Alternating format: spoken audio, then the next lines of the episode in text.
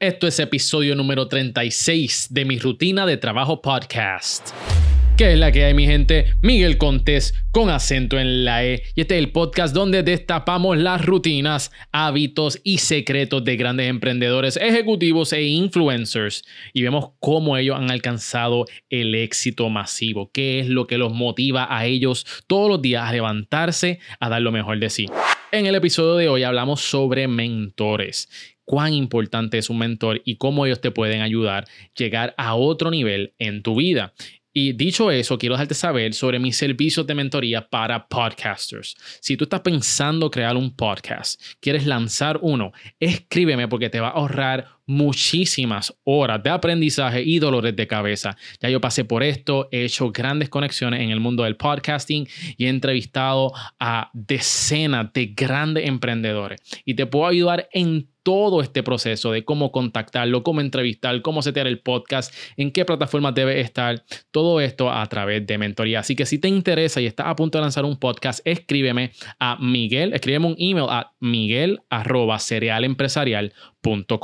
Vamos a lo que vinimos. En el día de hoy les tengo una historia sumamente fascinante que nace del desempleo. Edith Tapia fue maestra de profesión hasta que finalmente se quedó sin trabajo y en vez de buscar otro empleo, apostó en contra de su esposo a poner un negocio online y que él mismo generaría más ingresos que él, que él es ingeniero.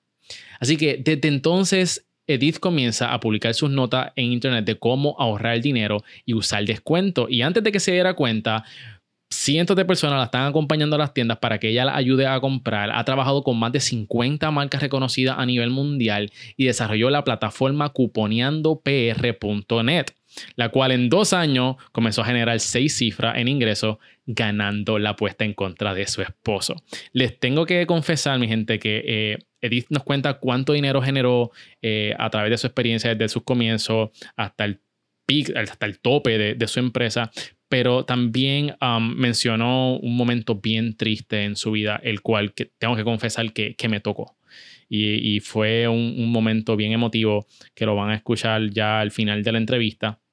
Así que eh, esto fue una tremenda entrevista, pero Edith Tapia tiene un carisma y una personalidad súper contagiosa. Así que yo espero que ustedes se disfruten esta entrevista como yo me la disfruté. Así que aquí les dejo la rutina de trabajo de Edith Tapia, fundadora de cuponeandopr.net.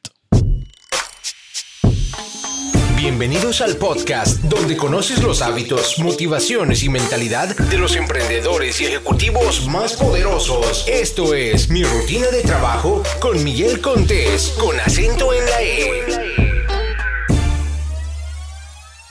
Maestra de profesión y bloguera desde el 2005, es creadora del reconocido blog cuponeandopr.net, donde miles de personas acuden a diario para conseguir información confiable que les ayuda a estirar su dinero al máximo usando cupones de descuento y otras estrategias de ahorro. Conmigo se encuentra Edith Tapia. ¿Cómo estás, Edith? Hola. Aloha. Qué bueno tenerte aquí, este, Edith. Sé que ayudas a muchísima gente y queremos, ver, cuáles son los hábitos que no tan simplemente te ayudan a ti a ahorrar dinero, sino cómo tú te mantienes productiva manejando todas estas cosas, porque la biografía tuya es sumamente interesante.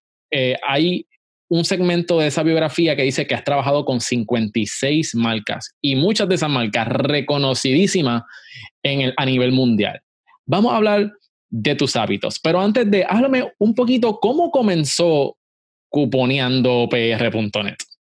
Pues mira, cuponeandopr.net nació del desempleo. Oh, wow. muchas veces las personas cuando tienen ese, esa oportunidad de evolucionar, se sientan y se frustran, empiezan a llorar, ¿verdad? Porque a mí, todo a mí. Y eh, eh, en el 2009, ya yo, era, ya, yo comencé a volver en el 2005, pero seguía siendo maestra. En el 2009 no me renuevan el contrato de maestra. Y cuando mi esposo y mi mamá y mi familia me preguntan qué tú vas a hacer ahora, contrario a lo que hubiese dicho cualquier otra persona, que es buscar trabajo en otra escuela, yo dije, no, esta es una oportunidad, yo voy a hacer lo que yo quería hacer, voy a poner mi propio negocio en internet y voy a montar mi blog, lo voy a llevar, voy a hacer lo que yo quiera en el internet. Y básicamente de ese era el deseo. Inicialmente puse un blog de scrapbooking, descubrí que no era tan talentosa como yo pensaba, so lo descarté. Eh, y eh, poco tiempo después comencé a utilizar cupones de descuento de una forma más estratégica y más intencional. Para tu uso personal. Para mi uso personal. Ok. Y dije, contra, voy a comenzar a documentar lo que estoy haciendo para no olvidarme de lo que estoy haciendo. Mm. Entonces, en lugar de escribirlo en papel y lápiz o en una libreta, lo escribí online en una página de Facebook poco yo sabía que habían cientos de personas en Puerto Rico tratando de estirar su dinero. y rápido, mira, en cuestión de meses llegué a los mil likes. De hecho, antes de llegar a los mil likes, la primera compañía se dio cuenta que yo existía, que fue Procter Gamble, antes de llegar a los mil likes. O sea, antes de los mil likes, Procter Gamble se acercó a ti. ¿Y qué pasó en ese acercamiento?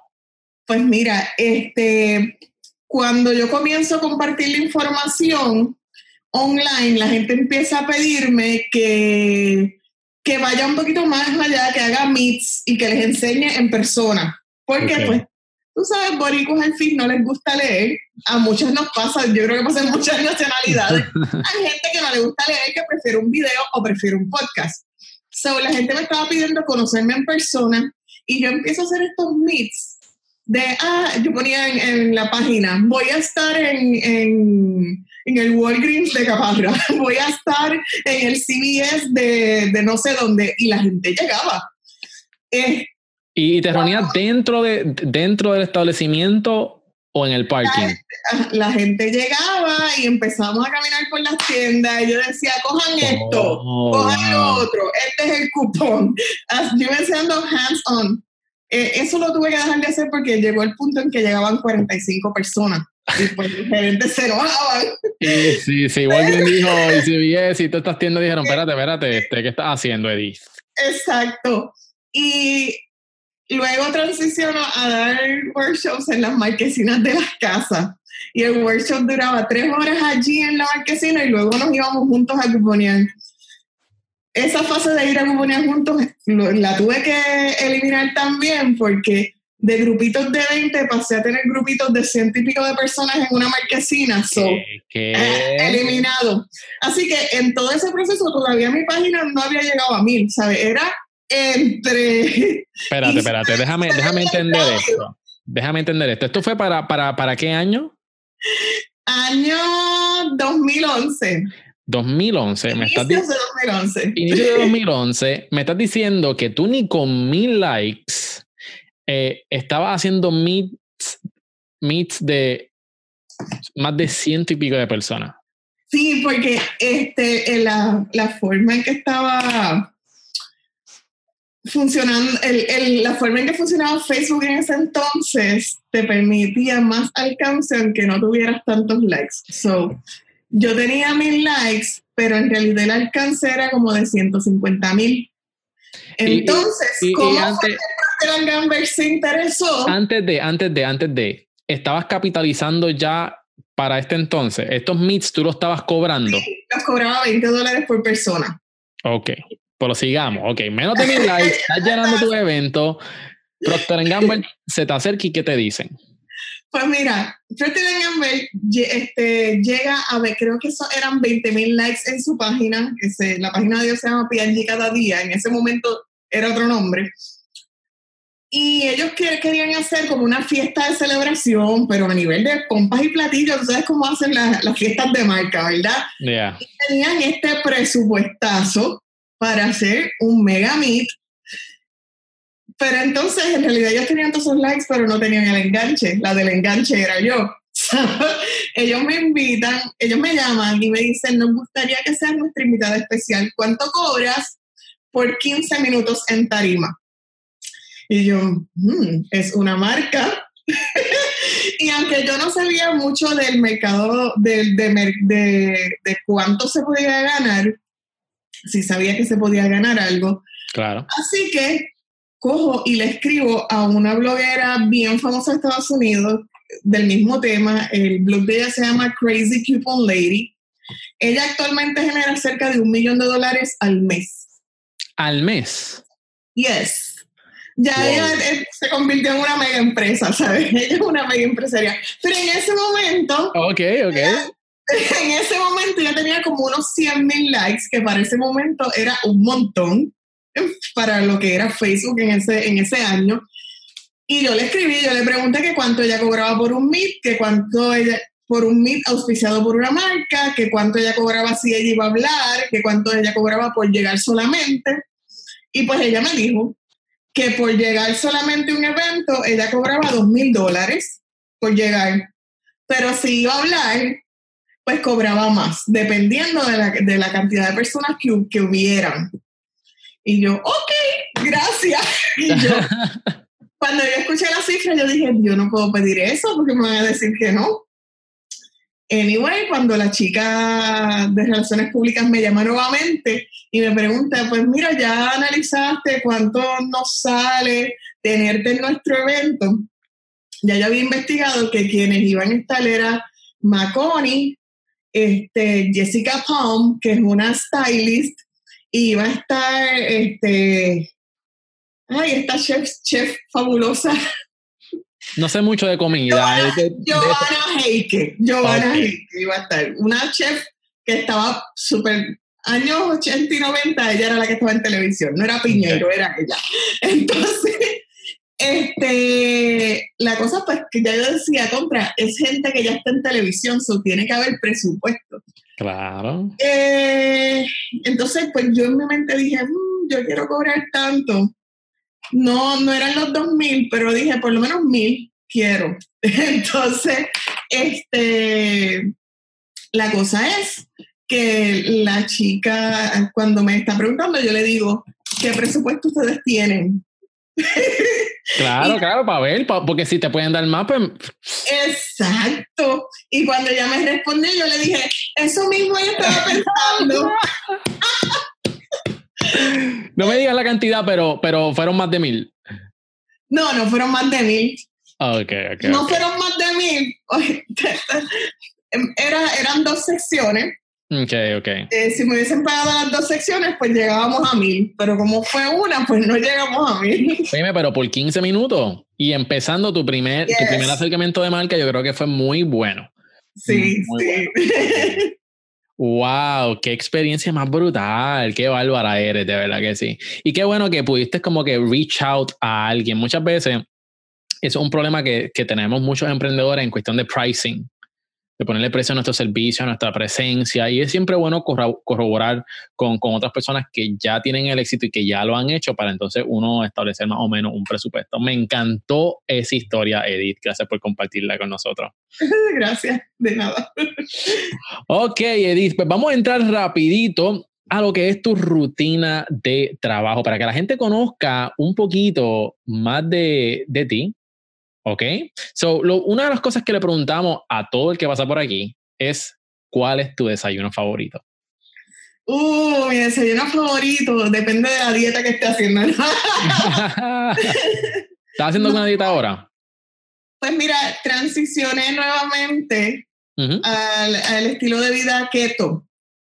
Oh, yo estoy haciendo keto también. Excelente. Eh, hace muchos años yo me hice una prueba de ADN y esa prueba de ADN, decía que se supone que yo coma bajo en carbohidratos. Y la, la, descripción que decía era más o menos tipo keto. La había dejado de hacer, me sentía como chatarra y pues ya regresé. Pues mi desayuno favorito es huevo, es un, un omelette con espinaca, queso, guacamole por encima o aguacate fresco, sí hay idea. Eso. Awesome, awesome. Keto, a mí me encanta este keto, uno come sabroso. Para mí, yo no me siento en una dieta. No, no, eso es. Es riquísimo, riquísimo. y el, alertness que uno tiene. Sí, eso es, eso es una de las cosas. Yo dije, yo voy a intentarlo por 30 días y después yo decido si voy a seguirlo a hacer. Y me he quedado y lo he adoptado como un estilo de vida por, por eso mismo. Uno, se, uno recuerda las cosas mejor, tu, tu forma de pensar y la forma, no sé, me siento más contento. Sí, sí, no, el otro día, hace varias semanas, cometí el error de, de probar pan. Y luego me sentía, no me sentía culpable porque me lo disfruté, pero sí me sentía sluggish, como embobada. Sí. Y yo dije, uy, no me gusta, qué sentimiento tan horrible, voy a comer pan. Sí, sí. me recordó que sí, que el pan no es para mí. ok, entonces, ¿qué es lo primero que tú haces cuando te levantas? Lo primero que hago cuando me levanto, voy al baño, chico. Ah, exacto, muy bien. Eso, eso, por celular, voy directo al baño, este, me peso, hago la prueba de ketones, a ver si... Si, si está en ketosis. Ketosis o no. Y, y, ya, y respiro y digo, estoy en ketosis. Y si no estoy en ketosis, ¿por qué? ¿Qué hice? Verifico qué fue lo que me comí. Y yo, no. O verifico cuántas horas dormí. A veces me salgo de, keto, de ketosis porque no duermo suficiente. Y... Sí, eso es bien importante, uno poder descansar dentro de, este tipo de dieta. Y te ayuda muchísimo y, y recupera energía. Exacto, sí. Pues Judith, descríbenos, vamos a ponernos en tus zapatos, descríbenos cómo es tu día, brevemente, por hora más o menos. Ok, so después que vas para el baño, te pesas, haces todo lo que tienes que hacer. Este, ¿Cuándo comienza tu día laboral o tienes alguna rutina por la mañana? Cuéntanos desde ahí.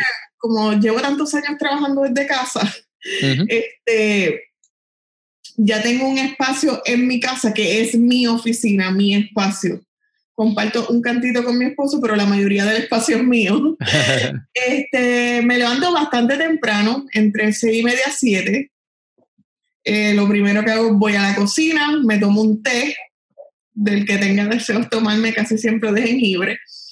Eh, una vez me tomo el té, voy a la oficina, verifico la computadora y entro a mi página directamente a ver qué pasó por la noche. Y entro al grupo privado a ver qué pasó por la noche. Porque este, el tema de las finanzas a veces es bien intenso y se pueden cargar las, aguas, la gente discutiendo por un cupón. y tienes que tú, ah, ¿verdad? Calmar esa agua por la mañana rapidito. Respiren, es solo un cupón. solo un cupón.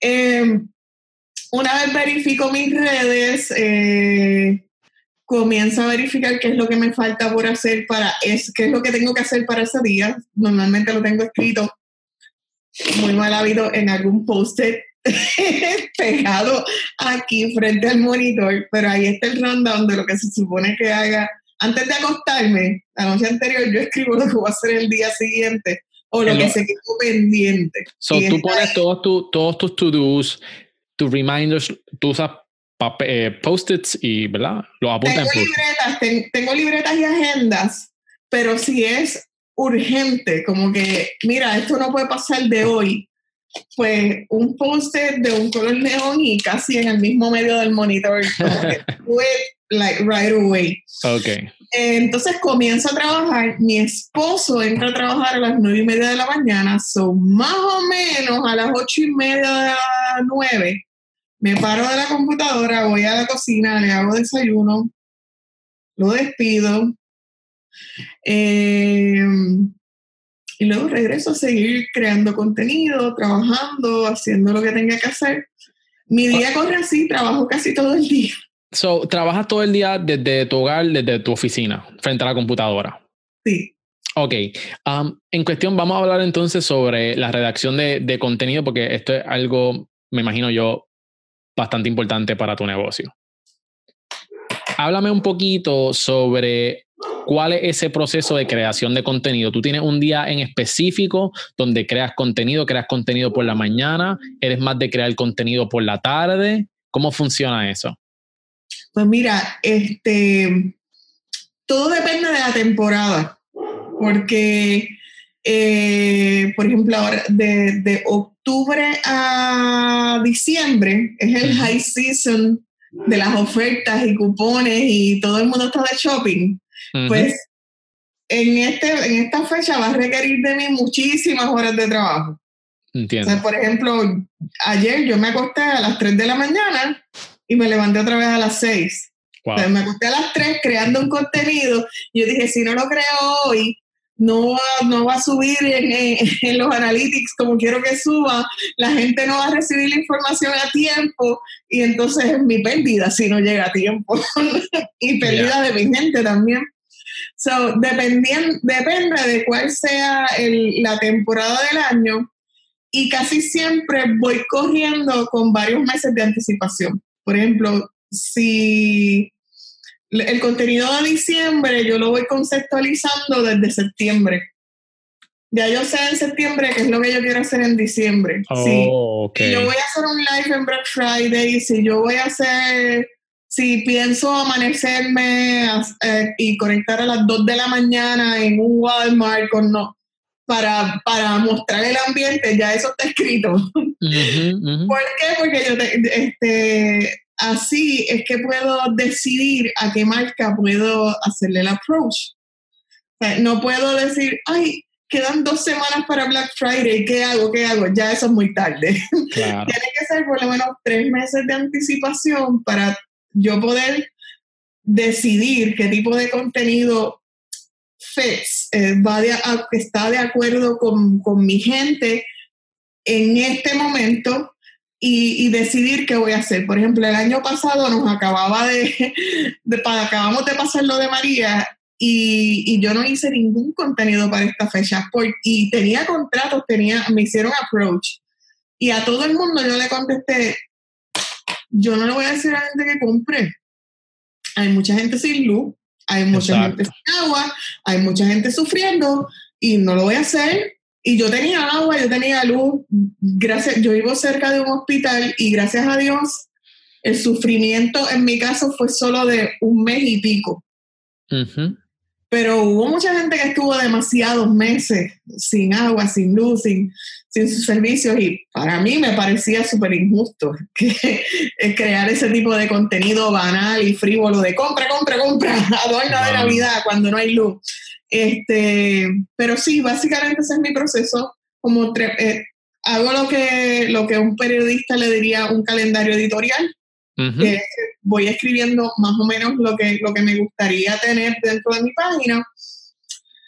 Y en mi back office de, de WordPress tengo un montón de drafts. Cuando me viene alguna idea, normalmente la gente papel y lápiz o lo graba, yo me siento y yo, espérate, esta es una idea. Tata, le pongo título y empiezo la primera en los primeros párrafos como me salió de la cabeza. y sigo escribiendo, escribiendo, escribiendo y lo suelto. Excelente. Y lo guardo como draft. Ok, so ya, ya me mencionaste que usas los post-its para poner los reminders y cosas bien importantes. Eh, me hablaste ahora mismo de WordPress, eh, que utilizas para ideas que te surgen al momento de, de tipo de contenido, ahí es donde lo publica. Ah, ¿Utilizas alguna otra herramienta en adición a WordPress para eh, gestionar todo lo que son tus tareas y contenido? este, pues tengo agendas y calendarios que también escribo en ellos, pero mi forma favorita es hacer ese draft. O en última instancia, prendo el celular y me grabo a mí misma diciendo lo que quiero decir si estoy en la calle. Empiezo a grabar, me imagino que me están escuchando y empiezo a hablar por ahí por abajo hasta que, hasta que, hasta que vacíe toda la idea. Otra cosa que me gustó que, que dijiste es que tú dijiste que no le ibas a decir a tu gente que compre. Y yo creo que eso se merece un reconocimiento porque, número uno, te puede buscar un problema con la marca que quizás eso fue lo que pasó. Eh, pero lo más importante no es la marca, es las personas que te siguen, porque ellos han puesto en ti su confianza. Y eso vale más que cualquier marca, porque eso, eso es lo que permite que otras marcas se acerquen. So, de verdad, simplemente quería reconocer eso. Este, yo creo que eso es muy importante, que no tan simplemente te estás enfocando en lo que es el dinero, lo que es la marca, sino que realmente tú te ocupas de tu gente y lo, y lo que está en su mejor interés. Y yo creo que eso ha sido parte del éxito que, que, te ha llegado. sí, definitivamente la audiencia tiene que ser siempre primero. Te tienes que poner en los zapatos de esa señora que te está, en mi caso, la mayoría de, las, de mis seguidores son mujeres. Este, jóvenes, trabajadoras, casi todas trabajan, o sea, bien poquitas amas de casas me siguen, casi todas son mujeres que trabajan, que son profesionales y que están buscando que, el dinero que, que se ganan les, les, rinda. Y siempre me pongo en los zapatos de ellas. Que, este, ¿Dónde, tú tienes, ¿Dónde tienes tus mejores ideas? Hmm. Cuando estoy desconectada. Cuando decido, sí, cuando decido irme, decir, a veces le digo a mi esposo, ay, estoy cansada, estoy alta, quiero cerrarlo todo. A veces pasa. y le digo, vámonos de fin de semana y nos vamos para la playa. Un fin de semana relax para mí y para mi esposo. Como no tenemos hijos, pues puede ser ir a la playa, caminar por, por las diferentes tiendas, window shopping, hablar, de, simplemente de desconexión total, el desconectarme 100% a nivel de apagar los celulares. Yo apago los celulares. Llamo a mi mamá y le digo, mami, me voy a desconectar. si no me ves en las redes, no, me, no estoy muerta. Me desconecté. y literal, apagamos todo y vivimos la vida real eh, y vivimos el presente. Y, y ahí es que surgen las mejores ideas en la vida. Awesome, awesome eres tú, cuando tú, cuando estás trabajando, ¿verdad? Y, estás desarrollando tu, bueno, espérate, antes, antes de entrar en lo que es el negocio, porque eso es algo que, quiero tocar, quiero, ¿verdad? Antes de, de, pasar a ese, a ese próximo tema, este, quiero, creas mucho contenido, estás a cargo de muchas cosas. Nosotros sabemos que nosotros los emprendedores que estamos con nuestras empresas, que estamos ya sea comenzando o la operación no es eh, gigantesca, tenemos que hacer muchas cosas al mismo tiempo. ¿Qué técnicas Edith usa para tomar acción cuando no siente hacerla? Ya me mencionaste que te desconecta. ¿Hay, hay otra cosa que te dice, no, no, no, es que tengo que hacer esto y esto es lo que yo hago? Cuando simplemente toca hacer algo porque toca, respiro, me siento y lo hago. me obligo. Te No, cuando tú, cuando tú emprendes, no vas a amanecer todas las mañanas con deseo de hacer lo que haces. Y no significa que lo amas menos, no significa que el proyecto ya no, ya no, te, apasiona, no te apasiona. Es que somos humanos y a veces nos cansamos de seguir caminando y caminando y caminando para obtener X resultado. Este, si ya sé lo que toca hacer, si ya tengo una ruta definida, por ejemplo, escribir un post de un tema eh, y simplemente que es que no tengo siento deseos de sentarme a hacerlo, como quiera me siento y lo hago. ¿Qué, ¿Qué, está pasando en tu mente cuando tu cuerpo, tu mente te está diciendo, eh, no quiero hacerlo, eh, pichea? ¿Qué, qué, qué pasa? Por, ¿Qué tú misma te dices para, tú sabes que para llegar a ese punto de me voy a sentar y lo voy a hacer? Mm, lo que pasa es que me enfoco más en el resultado que voy a obtener. Me olvido mm. del cansancio, me olvido de, ah, no, esto ya, este, esto no es lo que quiero estar haciendo, me quiero ir de shopping o, quiero irme a la playa. Me desconecto de lo que me gustaría estar haciendo y me enfoco hacia la meta, ¿no? Tengo que hacerlo porque tengo compromiso con ese cliente, porque mi audiencia realmente quiere este contenido y ya lleva tiempo esperándolo, porque sé que va a estar cool para mi gente, porque después que lo haga me voy a sentir bien. Yo eh, lo, he comprado tantas veces. A veces yo no tengo deseos de hacer algo y lo hago y después queda tan brutal y tan bonito que yo digo, wow, entonces me siento bien conmigo misma de que lo hice, la gente lo recibe bien y me siento mejor todavía. So, me enfoco en eso, en que yo sé que va a quedar cool, que la gente le va a gustar y que, y que aunque sea una persona me va a decir, eso era lo que yo necesitaba en este momento. So, me enfoco en el resultado. Awesome.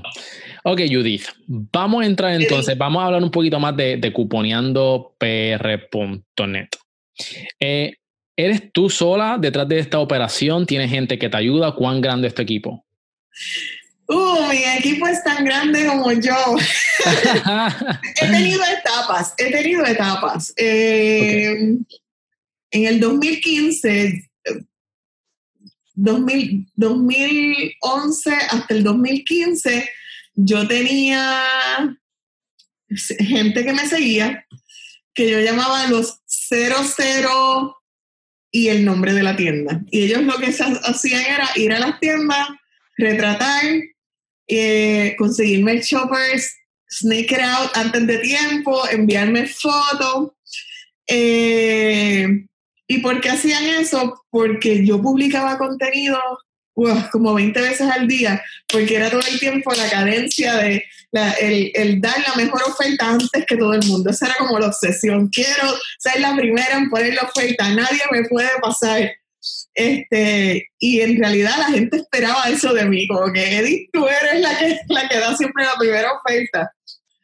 A nivel de que la gente iba a las tiendas y decía, eso es así porque Edith dijo. y yo, no, no hagan eso. Sí, pero ya te estás posicionando. Ahí ya te estás posicionando y la gente está esperando. Exacto. Entonces tenías a esta gente este del 2011 al 2015. 2015. Ya después de ahí, eh, decidí que no quería poner ese tipo de oferta así caliente todo el tiempo porque de verdad me estaba drenando, eran como 14 horas de, trabajo diario, bien era, era bien estresante. Entonces comencé a compartir más la sección que yo tengo que se llama la Universidad de Cupones, o la Universidad del Cuponista, que la creé en el 2013, y comencé a enseñarle a la gente, gente, ustedes pueden conseguir sus propias ofertas. Y empecé a enseñarle, empecé a enfatizar más en que la gente aprendiera a hacerlo ellos mismos, from scratch, sin yo darles nada.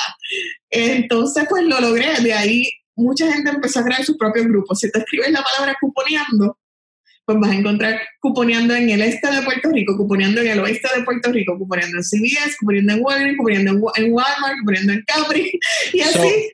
Y todos eran fans. tu, rol de maestra realmente nunca lo, lo, dejaste. Tú sigues siendo una maestra, estás educando a las personas. So, ahora mismo tu equipo de trabajo, pues básicamente eres tú y, y tú eres el recurso. Parece excelente, mucho trabajo, pero te ha resultado. Y eso está fenomenal. ¿Qué ¿Cuál es el hábito que te ha producido más ingresos? Consistencia. Abúndanos un poquito de eso. ¿Por tú, ¿Por qué tú crees que es consistencia? déjame añadir un, un, adjetivo, consistencia rabiosa.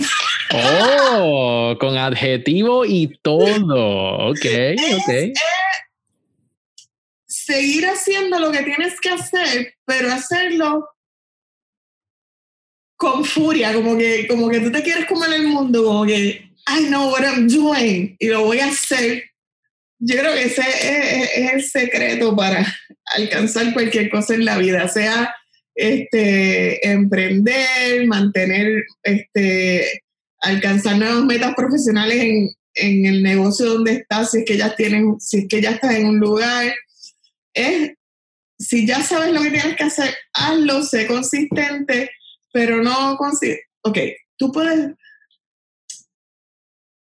Hay blogueros, okay. no shame on nobody, no le estoy tirando a nadie, pero hay blogueros que dicen, yo quiero crecer mi negocio, quiero que las marcas se fijen en mí. Y son mujeres o, hombres que no tienen un trabajo full time, quizás tienen un part time, y yo, desde mi perspectiva, yo veo que tienen el tiempo del mundo, porque la mayoría son solteros, que yo veo que tienen tiempo, pero publican una vez en semana. No. Quieres hacer crecer tu negocio, tu blog, pero solamente publicas una vez en semana cuando sabes que lo que tienes que hacer es proveer contenido valioso para tu audiencia lo más consistentemente posible y lo más frecuente posible. Si tienes tiempo, hazlo más. Aumenta la intensidad con que lo estás haciendo.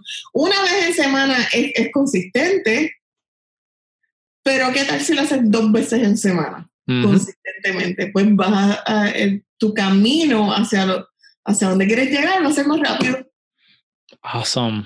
Ya saben, mi gente, consistent, consistencia rabiosa. Aplíquenlo para que ustedes vean los resultados furiosos que van a tener.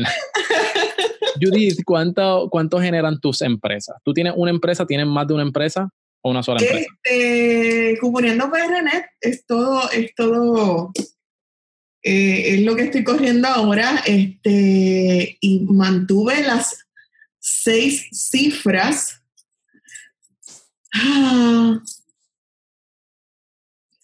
por cinco años consecutivos hasta que llegó María.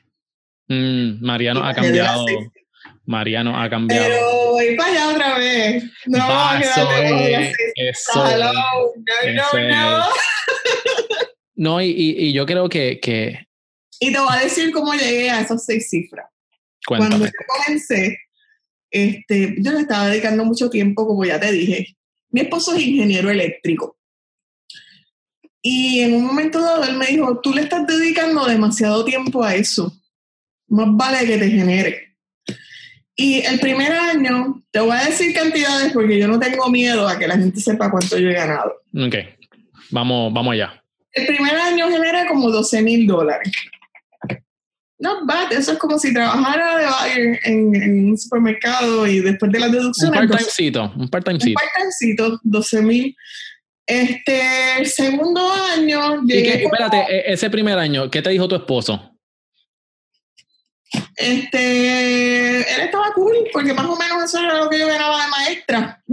Después que tú quitas las deducciones, eso es lo que gana un maestro. Wow, wow. Eso es lo que gana un maestro en Puerto Rico, en una escuela privada.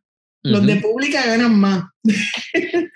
Este, so él, decía, eh, bueno, él no estaba cool. Él dijo, estás ganando más o menos lo mismo que maestra y te estás matando. So ese primer año, 12 mil dólares. Segundo año. Segundo año, subí como a unos 30 y pico mil. Ok, so ya, ya más... lo, más o menos lo tripliqué ahí entonces, eh, mi esposo, ya llevamos este año y medio, dos años, me dice, más te vale que eso te deje dinero, porque ya llevas demasiado tiempo. So, ya, ya, te, ya, ya, ahora es como que te puso más presión de que, ¿sabes? Ya van dos años, estás haciendo chavo, pero ahora tienes, ¿sabes? tienes que hacer. es porque ya en ese punto, eh, es eso, él me lo dijo justo antes de yo salir a una conferencia en Nueva York que me iban a dar un premio como una de las blogueras más influyentes de la nación. Entonces él me dijo, ¿de qué te vale la influencia si no estás ganando chavo?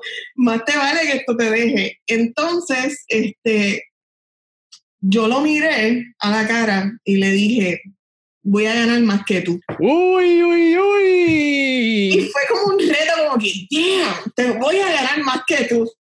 Entonces, it's on. All right, ahora se aprendió. Esa mission. Esa era la misión buena, más que tú. So, sí, después de esa conferencia, este, en esa conferencia usaron también una frase como que, así como, que hay que ser rabioso para perseguir las metas. Y yo me, o sea, me metí entre ceja y ceja I'm doing it. Y behold, cuando reportamos planilla al año siguiente, y yo supo todo, yo decía, mi esposo preguntaba, ¿cómo va eso? Y yo, no, muy callada, mira, yo no le decía nada, yo no le mostraba los cheques, yo, no, yo empecé a depositar una cuenta aparte para que él no supiera, para, que no, para que no me desenfocara. Entonces, cuando finalmente llega el momento de rendir planilla, 120 mil dólares. ¡Wow! De 36 mil a 120 mil en un año. Yes. Excelente, te admiro. Y fue, fue así bien metiéndole duro. Eh, ahí obviamente no fue solo blogging per se, pues incluyo la charla, los meets, ¿sabes? Es como que un conglomerado.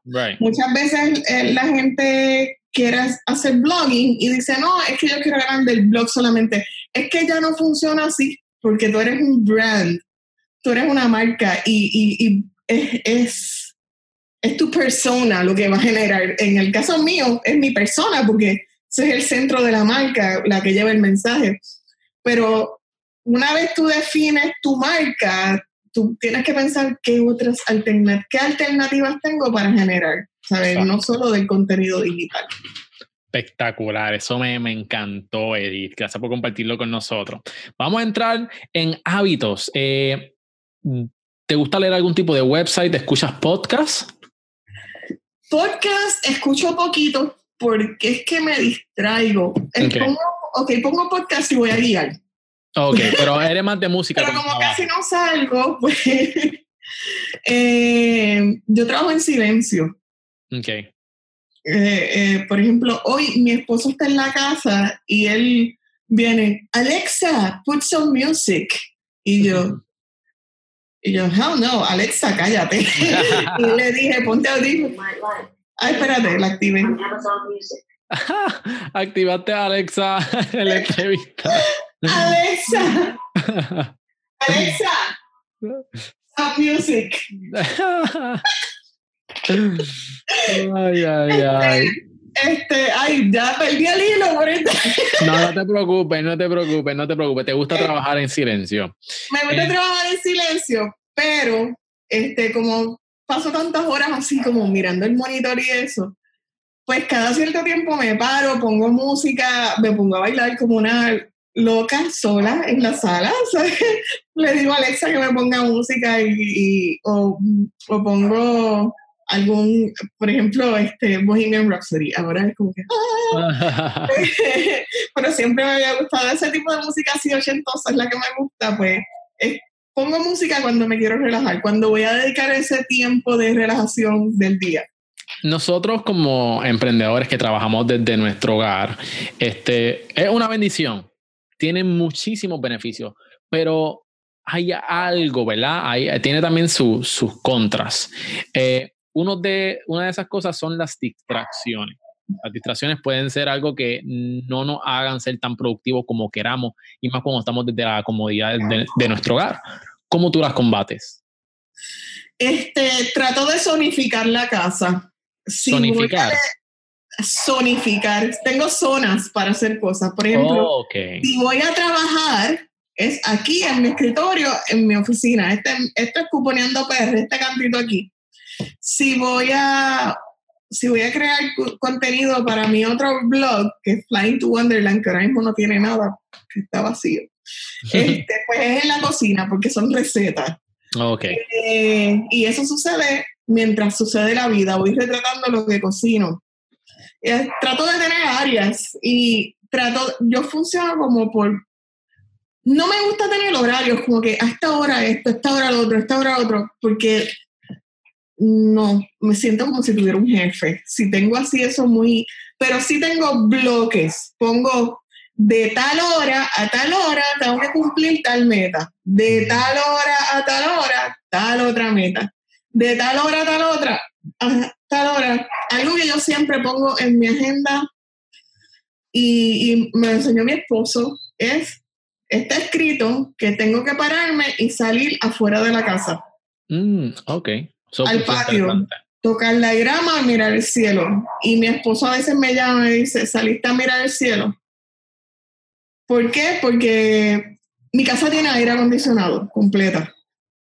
So, es bien cómoda, bien fresca. y de verdad, mi, mi, casa está ahora mismo como yo la quería. Y, y, yo puedo pasar días aquí y no salir.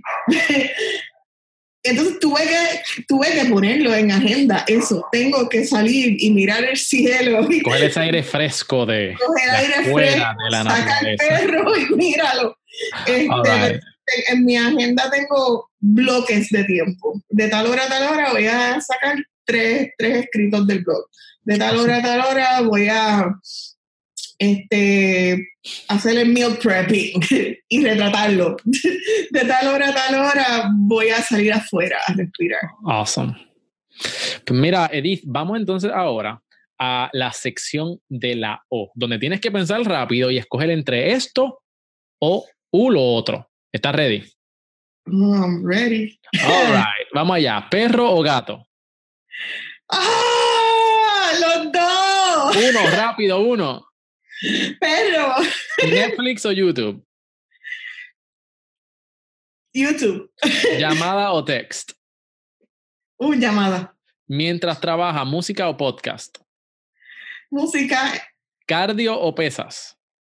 Cardio. Yeah. Para el mantecado, ¿cono o vasito? Cono. El cono es la mejor parte. ¿iPhone o Android? Ah, ah, oh, Dios. Es que tengo los dos, pero iPhone. Sa- ok, ¿béisbol o baloncesto? Ninguno. Tienes que coger uno. Es mi, es, mi, es mi cardio. Escoge uno, escoge uno. Béisbol, porque los hombres que juegan béisbol tienen mejor cuerpo. Ahí lo tienen, ahí lo tienen. Muy bien, esa es la primera ronda. Vamos para la segunda ronda. ¿Estás ready? Yes. All right. ¿Dinero o tiempo libre? Uh, dinero. ¿Ahorrar o invertir? Depende de la etapa de vida en que estés, pero ahorrar. En el cine, ¿dulces o popcorn? Mezclar los dos. Uh, brutal, pero popcorn.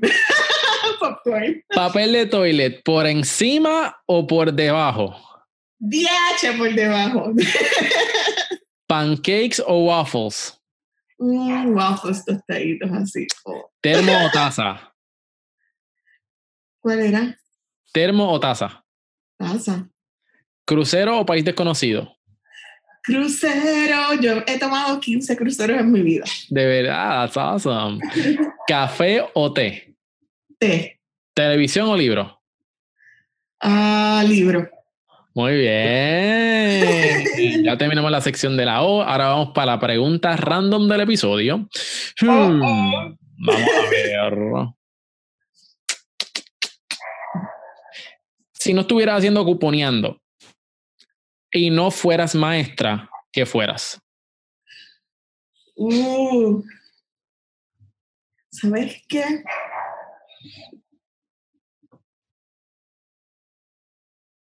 Algo que a mí me gusta mucho y que mi físico no lo dice. A mí me encanta el fitness. ¿Sí? ¿Qué Sí, sería? ¿Como que una, una instructora de yoga o de aeróbico? Sí, algo así como de, de baile, zumba. Ah, Zumba instructor. Sí, algo así. Oye, déjame decirte, eso, eso es bien difícil. Ay, yo creía que cuando, cuando yo tengo una amiga que, que ella una Zumba instructor o profesor, ¿verdad? Maestra de Zumba. Y, y me invitó y me dijo, ah, este, para que venga, ah, pues está bien, este, esos son como 15 minutitos.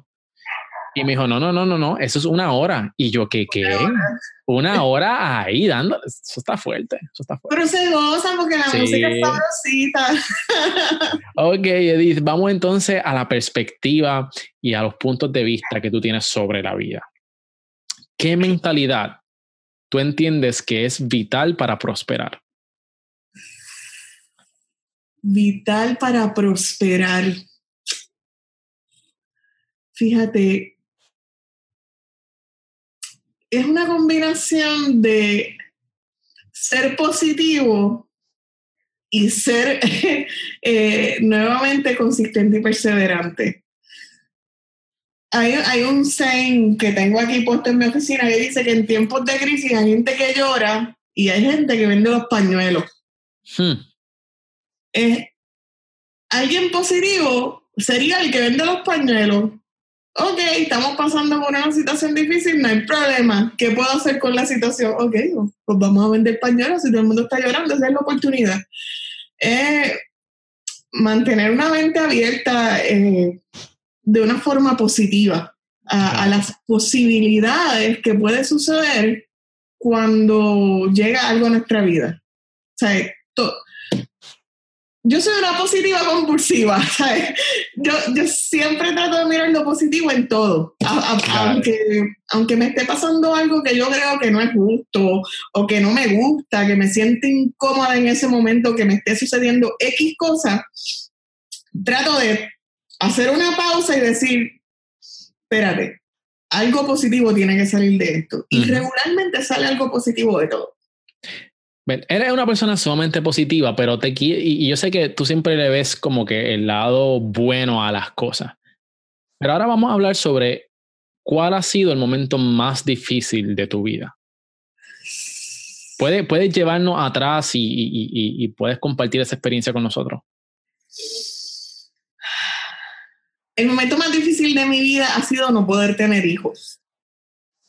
Este, de joven, yo siempre soñé con tener hijos. Tú sabes que cuando uno está chiquito, uno siempre va como que soñando, ay, cuando yo sea grande, yo voy a...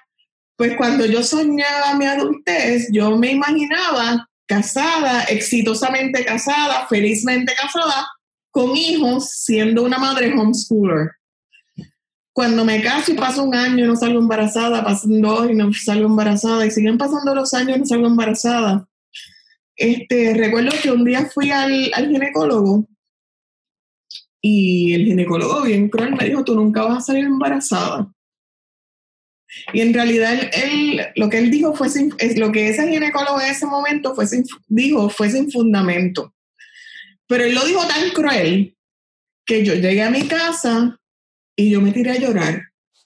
Y yo estuve meses llorando, pero meses largos llorando, deprimida. Este, y cuando mi esposo me preguntaba que qué te pasa, yo que nunca voy a ser mamá. Y para mí, eso, eso ha sido lo más difícil, vivir sin tener hijos. Tratar de reinventar.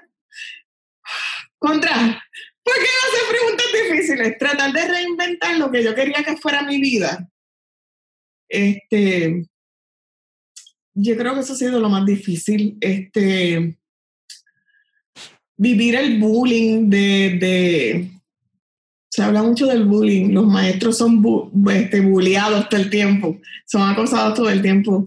Vivir el bullying de, de un estudiante, que un estudiante te diga, este, tú nunca vas a ser mamá porque tú eres muy estricta y a Dios no le gustan las mamás estrictas. O sea, en realidad el nene estaba frustrado y lo que quería era como este, salirse con la suya, pero en ese momento me dolió porque me tocó la llaga.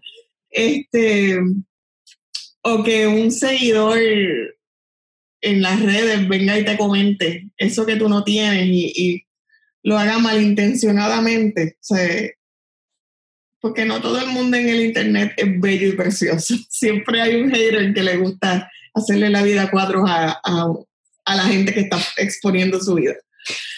Pero básicamente eso ha sido la parte más difícil de mi vida. Gracias por, gracias por compartir eso con nosotros, Judith. Ah, ¿Verdad? Aunque, aunque ¿verdad? pasaste por eso y es una experiencia que, bien sumamente difícil, que solamente tú, ¿verdad? Este, nadie va a saber quizás cómo realmente tú, tú te sentiste en ese momento, que tuvo que ser bien fuerte. Pero yo creo que eh, tú tienes muchos hijos y muchas hijas cupo, cuponeras que, que, están debajo de tus alas y que te ven como, como, como esa mamá que la ayuda a, a, a sacar lo mejor de su dinero. Yo creo que también este, eso es un tremendo logro. Sí, eh, definitivamente eh, cuponeando las, mis seguidores, que son mis cuponistas, eh, dependiendo de la edad que tenga, yo les digo que me digan Titi. es que hay una en especial, hay algunos en especial que son tan jóvenes que yo digo, mira, dime Titi, porque como que tú eres tan joven. Y, lo hacen, me entran y me escriben bendición, mira lo que me compré. Este, y ya como el blog lleva tantos años, hay gente que yo he visto literalmente crecer. Y, y el ser maestro también, cuando, cuando a mí no me renovaron el contrato, uno de los mis traumas mayores era que yo quería a esos nenes como si fueran mis hijos. Entonces, pues ya ahora algunos están ya, hay unos que se están graduando de medicina y a veces me los encuentro por ahí y me dicen, Missy, y yo, ay, ¿cómo tú estás? Y literal, este, todos esos estudiantes que yo tuve en el tiempo que fui maestra son mis hijos. O sea, yo sí tengo muchos hijos. Judith, ¿tienes mentores? Yes, eso es súper importante en la vida. Yo creo que si tú no vas a tener amigos en la vida, por lo menos necesitas tres. Necesitas uno que sepa menos que tú, que ese es el que tú vas a ayudar. Necesitas, necesitas uno que esté haciendo lo mismo que tú, que ese es el que tú te vas a quejar de tu diario. necesitas alguien que esté más avanzado que tú, porque ese es el que tú vas a aspirar a y al que le vas a pedir consejo para llegar hasta allá. Y yo creo que una de las razones por las cuales Cuponeando PR logró seguir creciendo eh, a nivel de, seguidores y a nivel de negocio es que constantemente yo separaba un 10% más o menos para, para educarme, porque yo no sabía nada de publicidad, nada de mercadeo, a nivel de, formalmente hablando, o no, yo no estudié en el Sagrado Corazón mercadeo ni publicidad. este, así que siempre he tratado de buscar a alguien que esté un poquito más adelante que yo y para eh, pedirle consejo, o sea, entablar una relación y que, que sea más que un amigo, un mentor. Eh, ¿Quiénes son esos mentores? ¿Cómo? ¿Quiénes han sido esos mentores?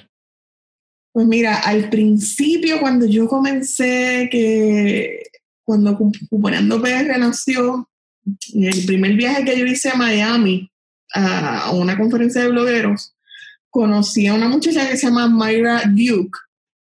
En su blog se llama Coupon Mamacita.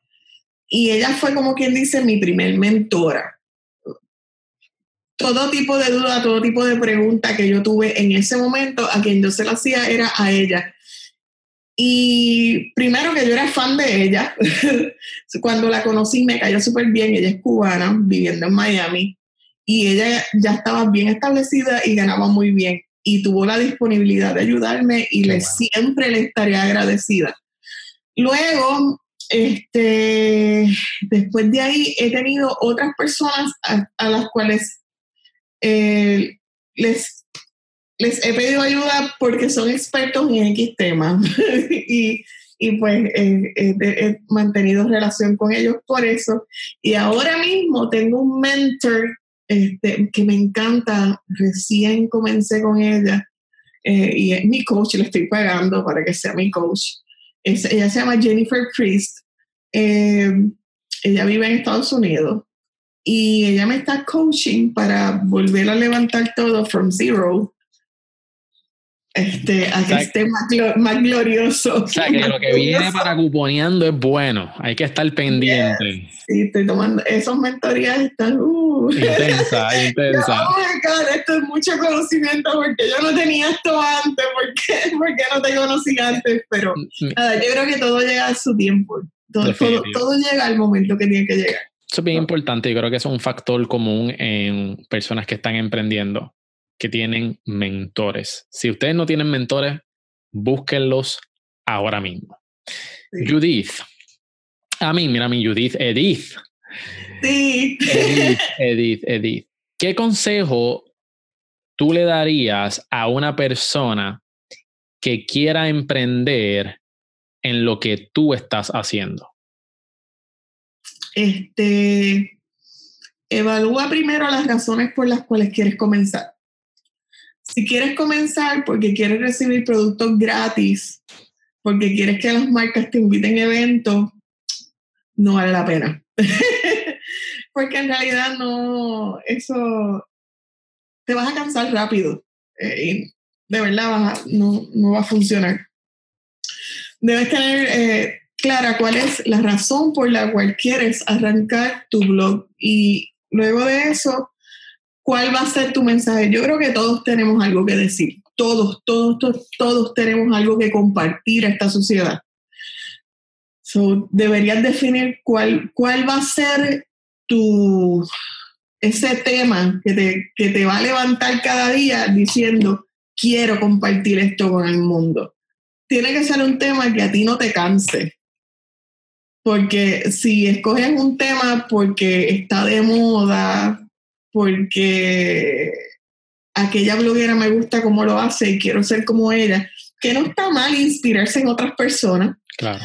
Eh, pero de verdad la razón debe nacer de, desde dentro de ti, desde tus propias intenciones, desde tu propia misión de vida. ¿Qué es aquello que te qué es, cuál es aquel tema que te apasiona, que te vuelve loco, que, que tú puedes leerlo y leerlo y leerlo y leerlo y no te cansas? Por ejemplo, mi esposo es gamer, él le encanta jugar. ¿De verdad? Sí. ¿Xbox, PC o PlayStation? Xbox. Dile que mañana. Ok, sí, prosigue.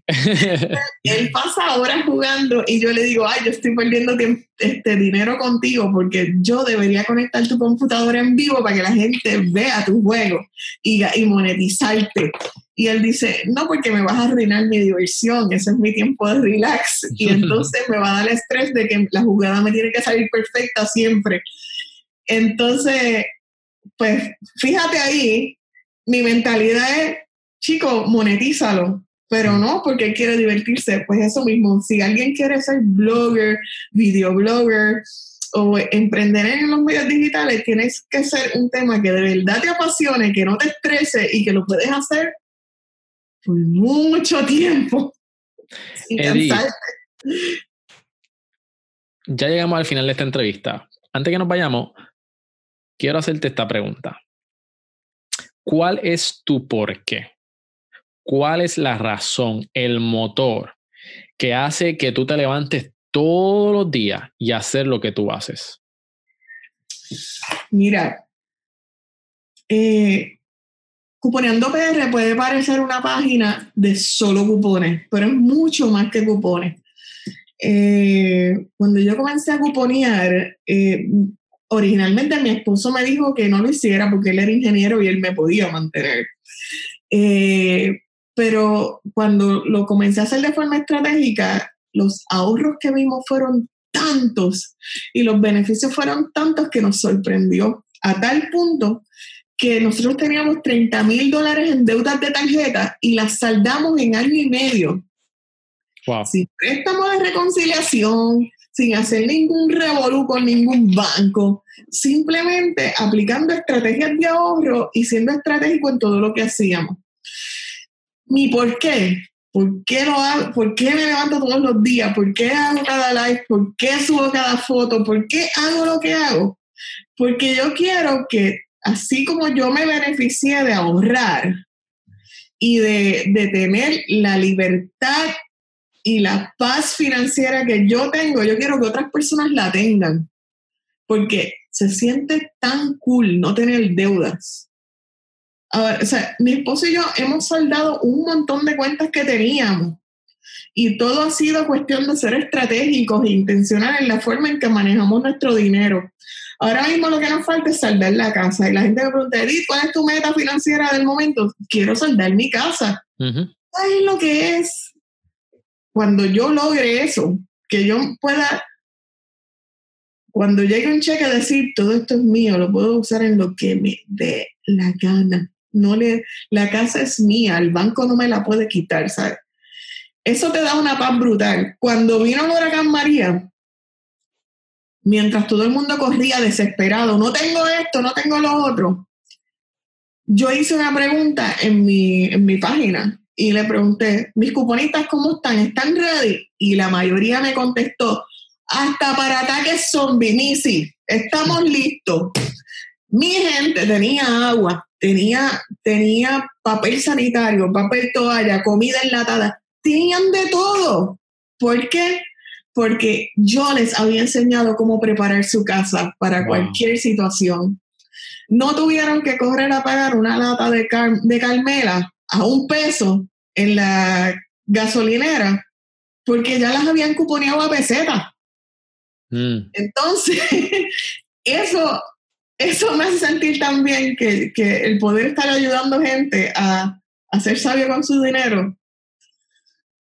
Mira, si ayuda a uno, con eso soy feliz de verdad. Qué brutal. Sí, cada satisfacción debe ser enorme. Judith, Edith, ¿por qué yo te sigo diciendo Judith? Es Edith. Edith, gracias por estar con nosotros. Eh, gracias por todo lo que compartiste. Yo sé que nuestra gente se va a ver sumamente beneficiada con la información que tú nos compartiste. Te deseo el mayor de los éxitos. Y antes que nos vayamos, tírate ahí la pauta, que yo, ya esto está pago, yo estoy de buena, así que tira dónde te pueden conseguir ahí en las redes. Tira, tira ahí tu pauta. Aloha mis comunistas, yo soy Edith Tapia. Por si te confundiste, Edith. Edith, Edith, Edith. De cuponeandopr.net. Si quieres aprender a usar cupones de descuentos, necesitas aprender a manejar tu dinero, quieres aprender a estirar tu dinero al máximo para que cuando llegue ese fin de mes todavía quede dinero en la cuenta. Te invito a que pases por cuponeandopr.net y estoy súper más que dispuesta y disponible para ayudarte paso a paso para que tú también tengas una historia de éxito financiero. Awesome. ¿Dónde te pueden conseguir? Cuponeandopr.net es el website, en Facebook cuponeandopr, en Instagram cuponeandopr.net, en Twitter cuponeandopr.net, así, cuponeandopr o cuponeandopr.net dependiendo. Ahí lo tienen, mi gente. Edith, espero tenerte en otra ocasión. Me encantó tu historia y nos disfrutamos la entrevista. Muchas gracias. gracias a ti por invitarme. Ahí lo tienen mi gente. Espero que les haya gustado esa entrevista. Por favor, déjame saber tus comentarios. Escribe cuál fue tu cita memorable de este episodio. Escribiéndola en tus Instagram stories. Yo estoy bien activo en Instagram. Y taguéame. Y, este, y yo la voy a compartir con toda nuestra comunidad de emprendedores. Escribe tu cita memorable en Instagram Stories y taguéame Miguel Contes. Esto es todo hasta ahora, emprendedores, y nos vemos la próxima semana. Chao.